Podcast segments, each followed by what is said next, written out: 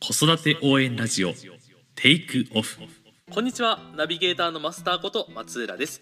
西荻フレンドリースクールがお送りする子育て応援ラジオテイクオフこの番組では幼児小学生の子育て教育を中心に子供が生まれてから成人するまでの教育子供との関わりについてを広く深く掘り下げていくことを目的として制作しております。第23回目のテーマは小学生のための日記入門です。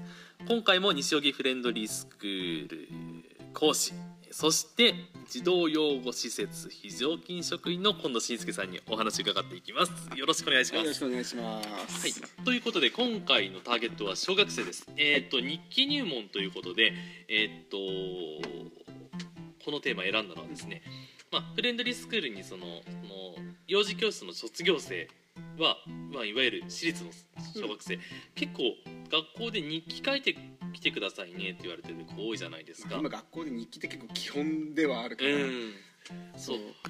でまあ小学校1年生の段階で、まあ、ろくにまだ文章文字も書いてないような段階から日記書くということで、まあ、ほとんどの子が苦しんでいるというかうん。大変な思いをしていると思うんですね。うん、なのでまあどのご家庭もいろいろとご指導はしてると思うんですけどまあ子供の日記見てると結構教え方うん。もうまくいってないオチもあるんじゃないかなというふうに思ってでそれでこのテーマを、えー設定しました。うん。なるほどね。いやー確かに日記って最近どこの学校でも、あのまあほとんど必須みたいな感じでえやってるところは多いし、うん。確かに公立でも公立は先生によってなのかな。だけど私立はほとんどもう日記書いてこいっていうのが当たり前のようになってるから、うん、それで文章力を鍛えるっていう目的なんだろうけど。ぐちゃぐちゃな段階からでもとりあえず書くことが大事ってことですよね。ただやっぱりまあある程度書き方っていうのはどこも、あの決まってて。ただそのえノートの使い方とか、うんそういうことに関して言えば各学校ごとに違ったりはしてるけど書く内容はやっぱり、うんまあうん、柱は一緒であると。そう柱は一緒であるから、まあ、そこの辺について、うんまあ、1年生とかだとうん僕は書き方については教えてますね。なるほど。うんえっ、とじゃあ、えー、しんすけさんから見てああのしんすけさん結構日記の指導してますよね1年生とかね。から見てその日記が苦手な子ってまずどんな特徴がありますかね？ああえーっと一つの文章で最初から最後まで書いちゃったりとか。あー例のつらつら型ですね。そう止まりがうん止まりがないみたいな、それからそれでそれからで永遠に続くとか、うん。あとはもうめちゃくちゃ点が多かったりとか。ああと書く順番がバラバラ、ーうん。うん何を書いてんだろうっていう思ったことしか書いてないとか。ね、起承転結になってないそう。うん。あとはもう本当にやる気のない子だったらその日サッカーしました。終わりみたいな。います？まあすごい。私立ではあまりいないけど、うんええ。そういう子は。まあでも書く子は確かにもういいたことはいた。でもその子に聞いてみたら悩みとして書けないって。なるほどうんね、本当に書き書けないってその時その子確か小学3年生だったかな？公立の子だったんだけど。膨らませられないうん全然書けなくて。でも学校でも教えてもらえてないっていう。それじゃ書けるわけないなっていうので、じゃあたくさん長く書いてうん。先生びっくりさせようかっていうのでその子に僕はその日のうちに2ページ半3ページ書かせたかおらおすごい。うん、じゃあぜひそのあたりをうん、順番にはい。お聞きしていきたいなと思うんですけどまずはじめじゃあ取っかかりか取っかかりとしてはまず頭の中整理してあげると？かそういう感じですかね、うんまあ、そうなんだけど、うん。まずは書かせなきゃいけないから。その子によってどの辺のレベルなのか本当にさっき言ったそのどのパターンに当てはまるうんうん下手くそさなのかっていうのをまれにうまい子はいるんだけど。だからどどのレベルで下手くそなのかを見るために、まあ、とりあえず書いてごらん好きなようにっていうふうに書いてあげてでまあ読んでみて。でまあそその子によってだけどスラスラ読める子だったらちょっと自分の日記読んでごらんって言って音読させるってええ。すごく変でしょっていう、あなたこういうふうにしてしゃおしゃべりしますかって、うん、絶対ありえないようなことを書いてるから喋る、ねうん。こう言葉で喋るとしたらね。まずまずちょっと気づかせてあげる変だよっていうことを。なるほど。ちょっとごめんなさい突っ込んじゃって、ちなみにこの時ってあのー読めない子に関しては読んであげるとかそういうこともします？うん読んであげる、うんあなるほどなるほど。こっちが読んであげてじゃあ今からあなたの書いた文章読んでみるからねっつって。どうこんな風に喋ったらおかしくないって読んでてもおかしいでしょこんな本あるっていうふうに。でまあそこでそれでけなすだけじゃなくて、うん。でも内容はよく分かった。でもよく分かったんだけどすごくなか日記の内容としてはいいんだけどじゃあもうちょっと詳しく書いてみようかって、この日記書いてただけじゃ僕は分かんないこといっぱいあるから、あなたにね今からいっぱいインタビューしてみるからね。インタビューでお話を聞いてみるからそれについて教えてって。じゃあそれについてあのもうこれは僕がメモ書いちゃうんだけどメモか初めだから、うん、メモ書いてるからさって。言ってじゃあまずこのサッカーやったのっていつなのって聞いたら20分休み、20分休みか。なるほど。20分休み それって今日昨日って今日もちろん今日の話だからって言って今日の20分休み。いつも20分休みやってんの？っていやいつもはやってないけど今日はやってたってじゃあそうだね。じゃあ今日は晴れ晴れてたからかなって、ねええ。そんなに暑くもないしって言ったらそうかもって言ってじゃあそのちょっと書いとくねって5分に書いておいて。じゃあサッカーやったメンバー誰？って言ってあのつらつらと名前を言っていってでその子の中で誰と仲間になったの？って言ってこの子と一生仲間になったって。あじゃあその子が一番初めに出たってことはその子と仲いいの？って言ったらうんって言って。じゃあ仲良かったことは嬉しかったでしょ？って言って嬉しかったって。じゃあ書いておくねそれも。って言ってでサッカー始めてじゃあ誰がキックオフやったの？って言って。初めはキックオフのやつを聞いて。でそっかサッカーやったのか。じゃあ、えーそのサッカーの中でさなんかハプニング起きなかった？誰かが転んだとか誰かシュートいつも入れたことないやつがシュート入れたとかさそういうのあった？って言ったらもうあったって反対側のゴールから思いっきりゴールキックをして、ね、そのままゴールの近くまで行ったからシュート決めたってやつがいる。って2回のキックでシュート決めたっていうあそれすごいじゃないっつってとか飛んできたボールを僕が止めたとかそういうふうなハプニングとか事件とかはいはい。そういうふうなのがニュースがあったってあるってじゃあそれを書いておくねってそれも書こうかって言って。で休みの時間が予令が鳴って終わりが近くなったそその時にもうすぐ辞めたって言ったらもうみんなすぐ辞めたって。でその時にどんな気分だったって言ったらもっとやりたいって。もっとやりたかったよねってこう書いておくって。でじゃあその時になんか友達とサッカー終わった後にお話ししたって。もうまたやろうぜとか「イエーイ勝った」とかなんか話したって言ったら話したって。まあそれもじゃあ書いとくねって言って。じゃあそろそろこの日記も終わりの方だねって言って。じゃああなたはどうだった？このサッカーを今日やってどんな風な気持ちだったって言ったらとても楽しかったし活躍できた。またやりたいってまたやりたい。じゃあ書いとくねって言って書いたものを見せると。うん。でほらこんなにいっぱい書くべきことあるんだぜって。じゃあ俺と一緒に作っていこう。ってじゃあまず一番初めの文章どうする？まず言葉で言ってごらんって言って。今日サッカーをいつ？今日、えーそういうふうにこうちょくちょくこう突っ込んでいって今日、え2時間目の、えー間の休み時間に何分休み20分休みっていう。今日、えー、2, 時間目が終わった後は20分休みに、えーお友達とサッカーをしました、その、えー一緒にやったメンバーは何々くん何々くん何々くん何々くん何々くんでした。で僕僕は、えー仲良しの何々くんと一緒のチームになれました。ほらそれだけで見てみ3行が埋まったぜって、うん、じゃあまた続けようかって。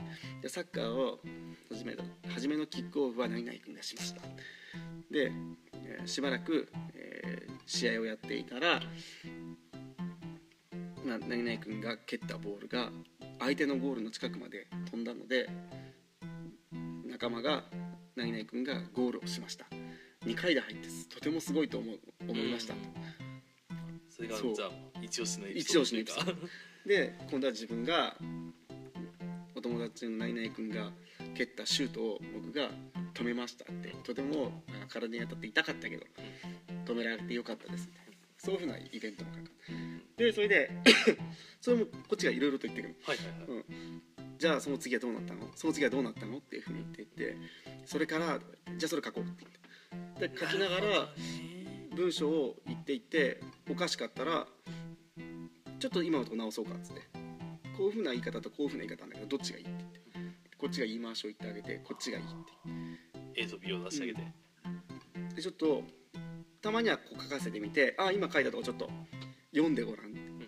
おかしくない？ちょっと日本語としてこういうふうにまた喋んないよねどう直せばいいの？手に読まが大体見ておかしいから。まあそうですよね、うん。でこう直させて気づかせる、おかしいところ。にでじゃあ次は？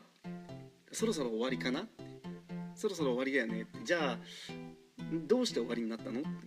予令が鳴ったから、うん。ああ予令鳴ったのじゃあ予令鳴ってみんなどういうふうに終わった？って。言って、みんなもすぐにサッカーをやめてどっちが勝ったって言いながら戻った。じゃあそれ書こうっつって、でしばで出だしが大体みんな下手くそなんだから。で予令が鳴ったのでって言ったらもうちょっと前になんか付け加えよ。うししばらく、えーその後試合をやっていたら予令が鳴りました。なんかちょっと一個前につけようぜっていうふうにこっちはアドバイスしてあげて書かせるっていう。なるほど。うん、そう。それでじゃあ次はって言ってみんな教室に戻りました。じゃあその時の気持ち書こう教室に戻る時どういうふうに思いながら帰ったってでもそういう人もすぐ出てこない子いっぱいいるから、まあね。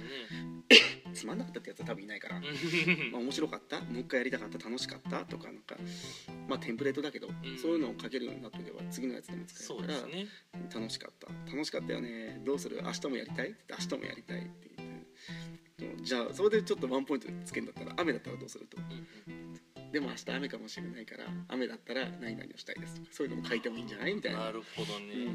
こっちがとにかくひ先手先手を打ってあの書きやすいように導いてってあげて物語を物語って作ってだからその物語を作ったのはそもそも自分のやったインタビューだから。そうですね。すごい材料も集めたらそうこんなにいっぱいあの花たくさん書けたってね、こういうのは日記って言うんだよって言ってその子すごい喜んじゃって1行しか書けない子が2ページ半ぐらい書いたのかなそれだけなるほどね。面白いですね。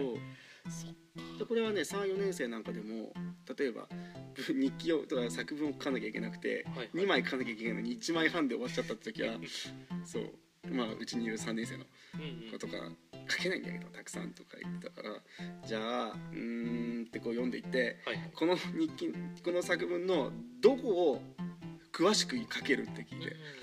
例えばそうだねえっ、となんだろうなんなんだったっけな。えっ、と例えばその何か作業やってる最中に一度教室に戻って、あの一度教室に戻りまたえっ、と物を取ってからあのそこに戻りましたみたいな。じゃあちょっとそこ詳しく書けるって言ったらあ書けるって言った。らでなんで戻んなきゃいけなかったの？そもそもっつってなんかその使うものが使わなきゃいけないもの一個なくなっちゃったからそれをあの補充しに教室に戻った。じゃあそれ何なの？それはって言ったらななんだっけな？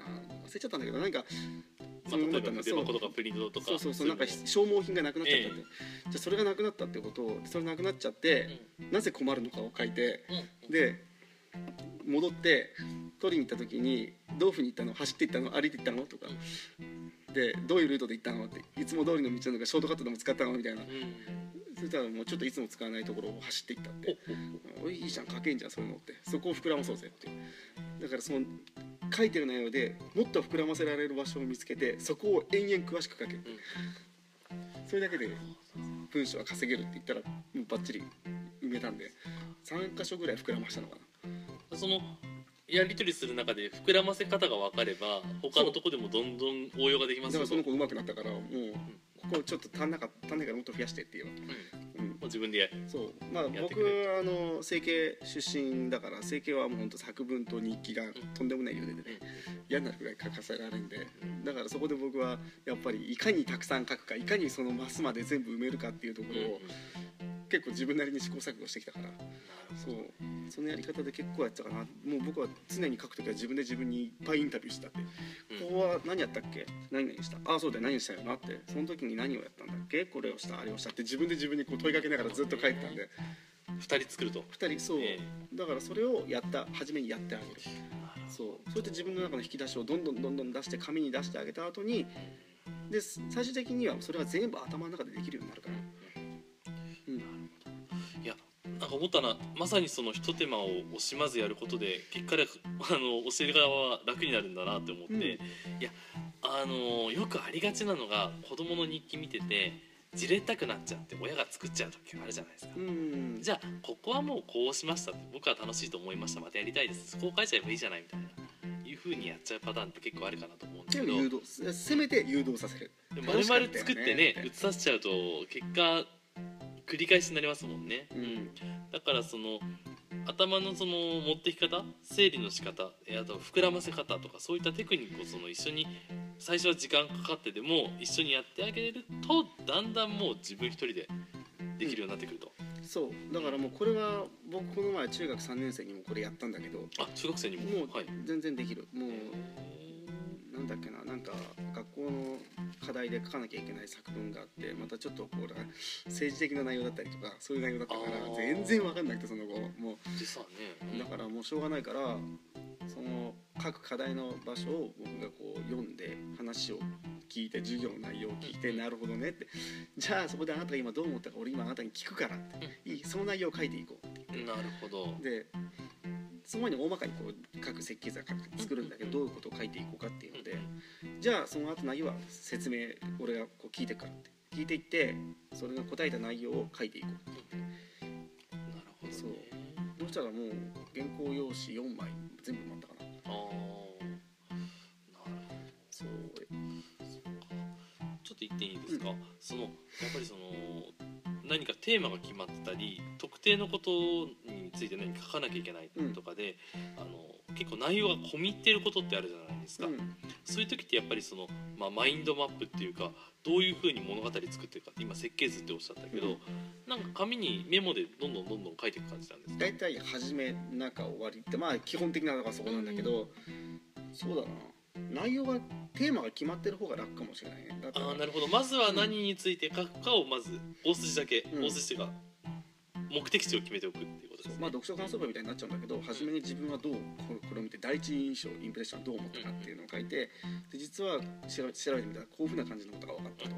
でそういうの感じのが分かってじゃあ、あのーさらにその詳しく調べたらこんなことが分かったと。で、まあ、今後それをした自分はどうしたいかとか、まあ、そういうふうなまあ大体大まかなことを決めていって骨組みができていくと。で、まあ、本当は自分に調べさせてやるのが一番いいんだけどうん。分からないんだったら手伝ってあげてもいいと思うそれはね。まあね。ただこっちが文章を作ってあげるんじゃなくてあくまで相手から聞き出してうん。そこはちょっとお父さんお母さんたちは難しいかもしれないね。時間的にも難しいしまああくまでこちら側のやってるノウハウっていうかテクニックになっちゃうんだけど、でもまあ材料を提供することに努めるってことですね。そう。出来上がった商品を渡すんじゃなくて。ただだからこっちもある程度理解しなきゃいけない。それはね。まあそうですよね、じゃないとでしかもその理解した内容を子供その年齢のその理解力のうん。段階にある程度噛み砕いて変換したものを渡してあげないとわからないまあ、ですよね。でもそういう課題が来るのは多分高学年か中学生だと思うあから。なるほどね、うん。だからもうその子も全然分かってないんだけど授業は聞いてるからなんとなく答えが来るから、ああなるほどねでこれはどういうことなのって言ったら「えだこんな感じのことでこうやってたんだよ」って言ってたんだよって言うからペラペラ見ながら「ああこのことね」って言ったらこっちがまあ最近はね便利なスマホもあるし、ググって調べたりとかなんかそういうのでこっちが噛み砕いて教えてあげるとかねしてそう向こうに理解をさせてあげた後にじゃあこういう文章書こうか。って、ちょっとだからあれはね大変だった。僕もその政治的なやつは難易度が高くてあー。3時間半ぐらいかかったかなやっぱり。うん。4時間かかったかな合計で考えたら。いやーすごい付き合ったその子もすごかったなと思ったけど。そうですね。やっぱりまあその子もこっちがすごい真剣にやってるから僕もす真剣に4時間付き合ってやったけど。ねうんでも愛着湧くでしょうねそのもう作品ですよあねもうだからその子すごかった夏休みは私自分の部屋に飾ってへー。てこんなに文章を書いたことがないっつって。いやーでもその体験は大事ですよね。僕も文章制作をしたからもうそれ4枚最後のぴったり1文字まで埋めたから。素晴らしら最後2行余っちゃってい、うん。じゃあこの2行余るのを埋めたいからその埋める文章を2人で考えようって書き言いたいことはこれって。もうひたすら2人で削ったり増やしたりしてえ。なんとかしてこの言いたいことだけ言って残りの1行最後の一文字まで埋めようって。本当作品ですね。そう。京都作品。言いたいことはこれにしようかって2人で決めて、なるほど。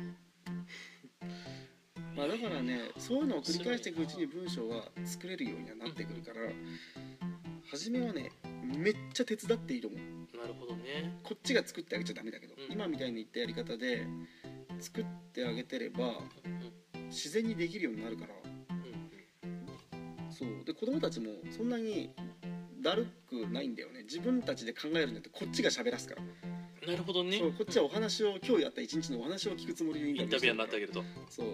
でこっちはすごいじゃんとかこういうふうにちょっとこう持ち上げてあげながらいっぱい話するからうん。よし大体内容は決まったって。じゃあこれを今からさ一緒に文にしていこうって。俺が聞いてまたあなたに喋ってもらう。から喋った内容書いていけばいいんだよ。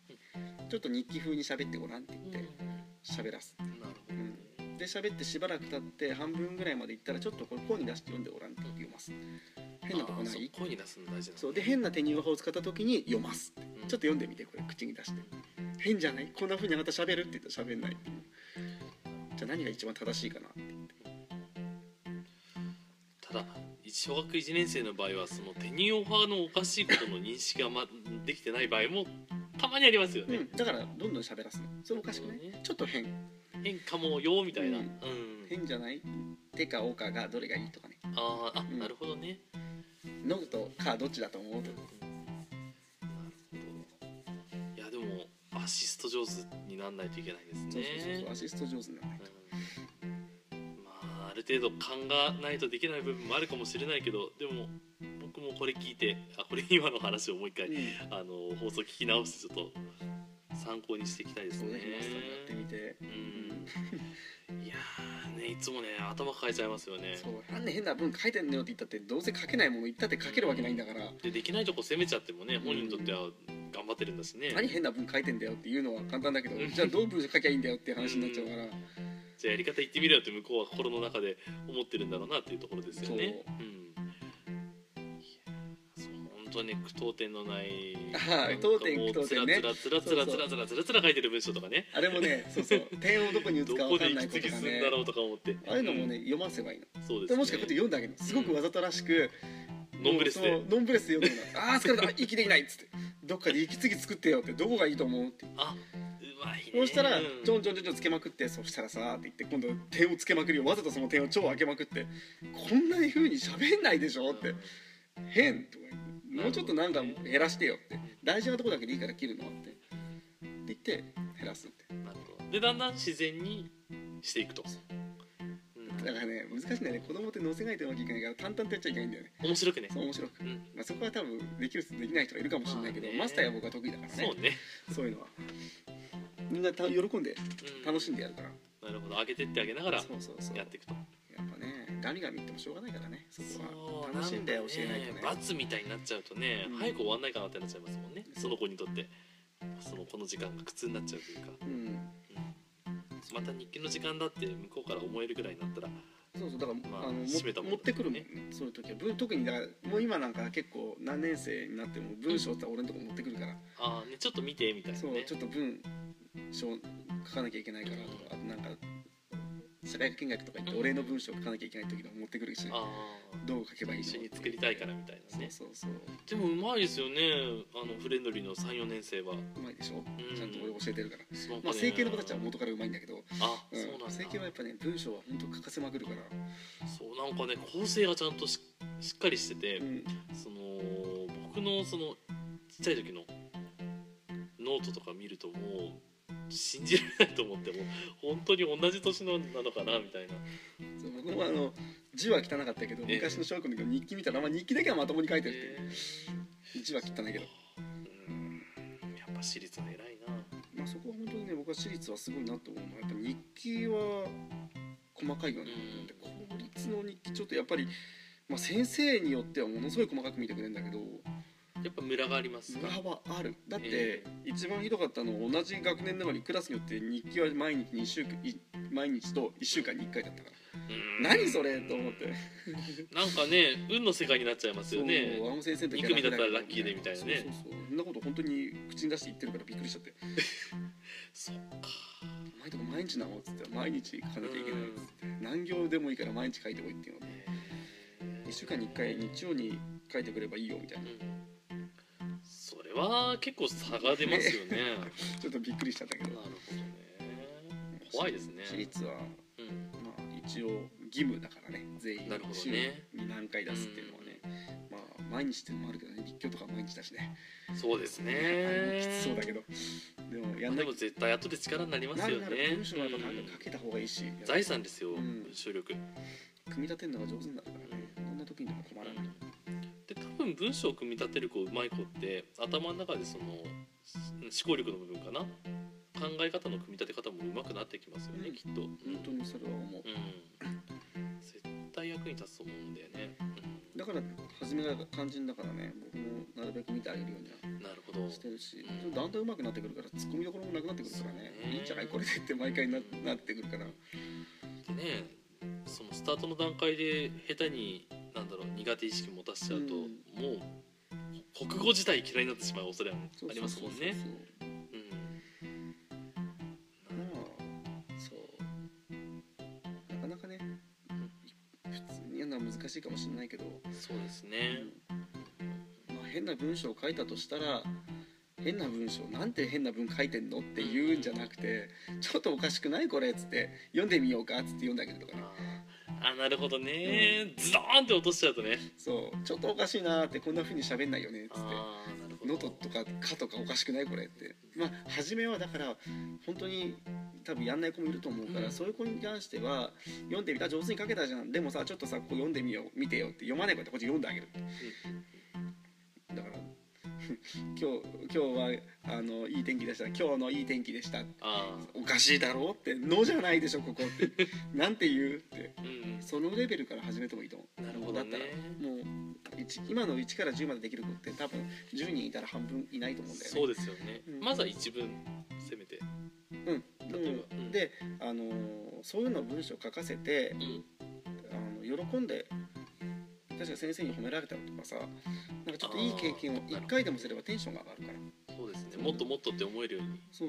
だからまあちょっと施設の子だけど漢字をこう教えてあげて、うん。先生にめちゃくちゃ褒められた時だったらしくてそれをやって以来僕が来た時は必ず漢字のコツこの字のコツはどこって必ず聞いてきてその通りに書くようにしてて。すごいうん、だからあの教漢字の教科書を見ると漢字練習帳を見るとうまい時と下手な時の差が激しすぎて めちゃくちゃ上手な時となんだこの謎のムラがあるみたいな先生からしたらね。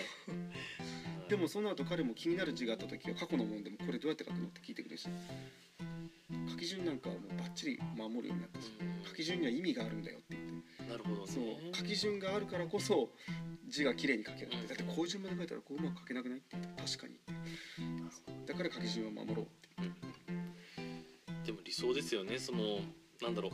あの毎週水曜日だから勉強に行かなきゃいけないというとか例えばそういう能動的なうん。学びっていうよりはその結果的にねそう。積極的に自分から求めていくってことですそうもんね漢字はだから僕が今素晴らしいな。来た瞬間に仕事だったらじゃあうん後でやるって先に算数やるって言って。すごいね。追っかけ回してくからこの漢字はどこをどう書いたらうまくなるのって。言ってまず書いてごらん一回っつって。うんまず書かせてあすごく上手だけどじゃあ今度これをねうん。ちょっとずらして書いてみようかとか。見てこの隙間、ね、こっちは広くてこっちはみ右は広くて左は狭い、うん。ね、あなたのはどっちも同じ広広さでしょって。じゃあ今度はもっと右に寄せてみようっていう。うまくなっていって先生に「めっちゃ綺麗です」って丸つけられる。から嬉しいんでしょうねじゃあ例えばそのゲームとか遊びとかの共通点でいうと達成感だったり評価だったりそうそうその辺が伴ってくるとやりたいって思えてくる。そう。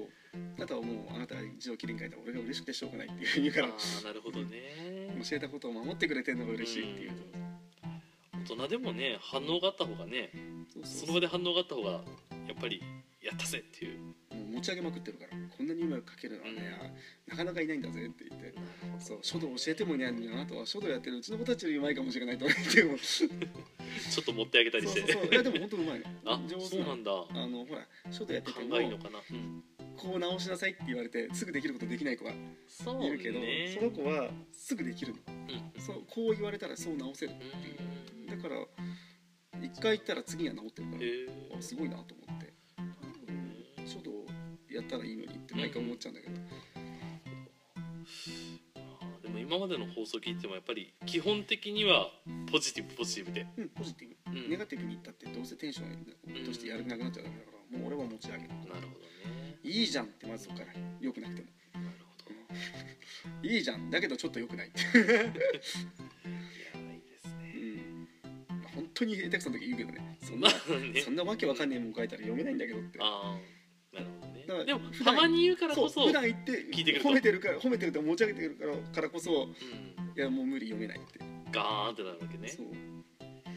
そう大体そういう時はふざけてる時とかね怒ってる時とかね、あ向こうがふざけちゃそうそうそうとかもううん。機嫌悪かったりとかね、うん。そういう時にはそうやっちゃうけどね。なるほどその時はもう無理読めないこんなうんうん。なるほど。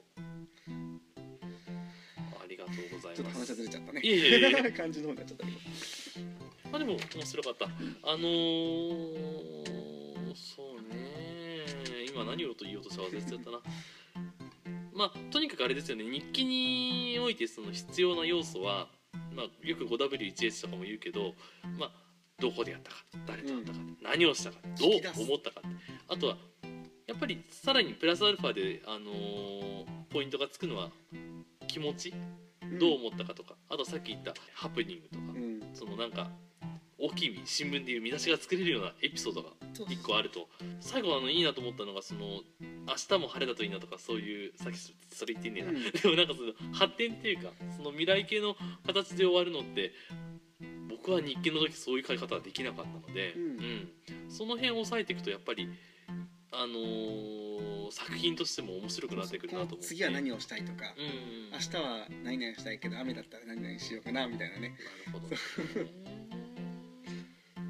そういう内容を書いていくとね。いいですね。いやとっても面白かったです。あと何か言い残したことございますでしょうか？大体言ったと思う。この話すごい面白かったんでじなんかまた近いうちか何かのタイミングで読書感想文編とか。ああ、いろいろまた多分基本は一緒なんだけどちょっと違いますよ多分。まあねちょっと違う、なのでこれもやっていこうかなと思うのでぜひお話ししていただければと思います。わかりました。ありがとうございました。いえい。えはい、ということでまだまだ最後のお知らせでございます、えー西荻フレンドリースクールでは1歳6ヶ月から年長のお子様まで体験授業を受け付けております。有料にはなりますが子育て相談も室長の今野由美先生などとコンサル形式で利用することが可能です、えー詳しくは、ね、教室までどうぞお気軽にご連絡ください。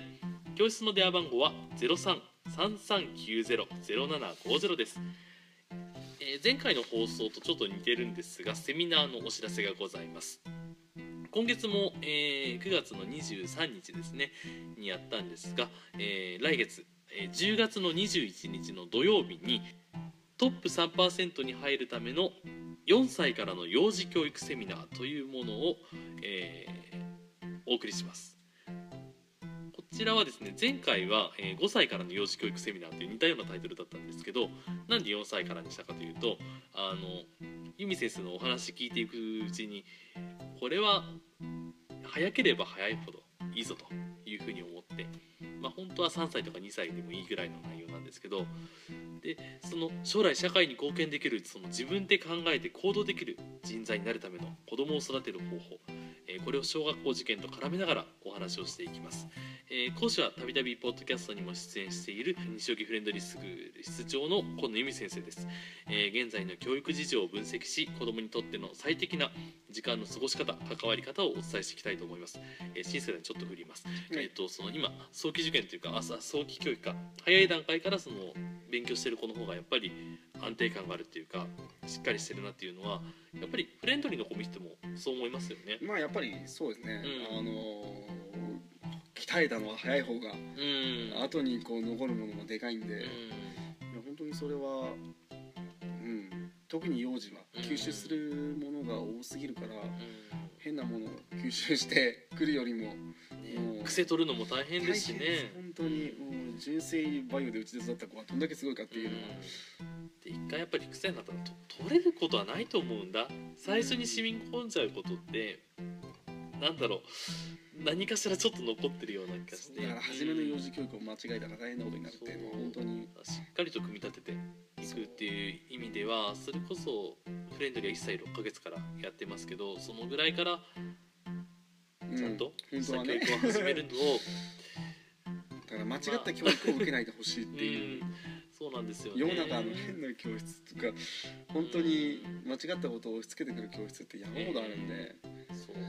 だからこれその、まあ、ある意味 PR を目的とし目的としたそのポッドキャストではあるんですけどなんか純粋にうんちゃんともっと早くから来ていただければ、あのもっともっとしっかりと向き合えたのになとか思うことってありますよね。本当に。うん。もう本当に小学校上がってから小学校上がった子ってやらすってかなり大変だからそうですよね。いや本当に僕はもう小学生とか中学生山ほど相手にしてるけど絶対に言うことができかないから、そうですうんよね、、こん真の意味で言うことは聞かないからやっぱり幼児の時だから僕本当に身に染みて分かってるのが幼児の2歳からずっと俺が見てきた子ほど小学校上がって言うことは聞く。うん、言うこと聞くし自立もしてますよね。その別に自分でどんどん勝手にやってくれるというか。あの言ったことが入るっていう、うん。こうでしょ？だこうしてって言ったら反発はしてくるかもしれないけどでも入ってるって。言って、まあ、ちょっと施設の話なんだけど、あええ。そう。あのやっぱり小学生からとか後から入った子はやっぱり真の意味では入っていかないし。で僕はだから幼児の時にめちゃくちゃそうちゃんとバッチリ、もう僕なりに教育してるから。ええ。そう。だからやっぱり幼児の時って大事なんだなって本当に思った。そうだからね本当にもっと早く会いたかったよっていう子がたまにいますよね、それは。うん。だからこそだからこそ、あのー今知っておいていただきたいっていう内容がたくさんあるので、あのーその内容をね。的なものもね。そうですね。子供への関わり方って間違える一歩間違えると本当に親と子供の不不和っていうか仲のうん。悪い悪くなってしまうし下手したら虐待だったりとかねね。なってしまうこともあるかもしれないから本当に気をつけないといけないから、ねやっぱり幸せな関係をね築くためにも、うん、うん、やっぱりぜひね今知っておいていただきたい。今今しかできないことって絶対あると思うんでそのことはあのお話ししていきたいと。であの出場の今野由美先生ももちろん我々もその最近のねやっぱりいろいろよそのニュースとかうんあと現実際のその子供たちのこととか見てるとちょっと危機感感じるとこあってでそれがあったからこそのこのセミナーなのであの少しでも何かその気になることであったりとか、えーまあ、疑問ちょっとした疑問とかある方はぜひ来ていただければあのいいかなと思います。ぜひお越しください。はい、待っております。えーこちらですね、セミナー受講料が6000円となっておりまして、えーご夫婦で参加される場合は、まあ、6000円かける2で本当は1万2000円のところを、えー1万円で準備しておりますご夫婦割というものがございます、えーこちらのセミナーですね、えー10月の6日金曜日までですと早割として1000円引きになるんですが、えーポッドキャスティングリスナーの皆様に限っては、えーさらに数日プラスアルファして10月11日までは早割適用といたします。こちら申し込みの時に、えーポッドキャスト割とかなんかポッドキャスト聞いてますとか書いていただければあの指しますのであのそのように書いていただければいいかなと思います。ちょっとだいぶ前に言っちゃったのでもう一回日付だけ言いますね、えー10月21日土曜日、えー時間が午前11時から、えー午後1時まで。場所が西荻フレンドリースクールです、えー西荻窪の駅から、えーまあ、2分ぐらい歩いたところにございますので、えー都内埼玉千葉神奈川辺りお住まいの方はぜひお越しください。はい以上です。多分僕もいると思います。そうですね。なんか何でも聞いてください。なんか僕に聞きたいことでもあればそうですね。ご自由に。言っていただければ、はい。連絡メールでも構いませんがそうですね。事前にあのセミナー参加の方はあの聞きたいこととか質問まとめて送ってくださると当日あのスムーズにねうん。お答えできると思うのでぜひぜひあのこのセミナーを活用していただければと思います。はい、皆様のご参加お待ちしております。はいでは最後でございます。えー番組に関するご意見やご感想は info アットマークフレンドリースクールドットコムまでお寄せください。今合ってたかな？合ってたよね。はい、えーと取り上げてほしいテーマのリクエスト、先生の質問など何でも結構です。それでは最後までお聞きいただきありがとうございました。新生さんもありがとうございました。はい、では失礼いたします。失礼しますはい。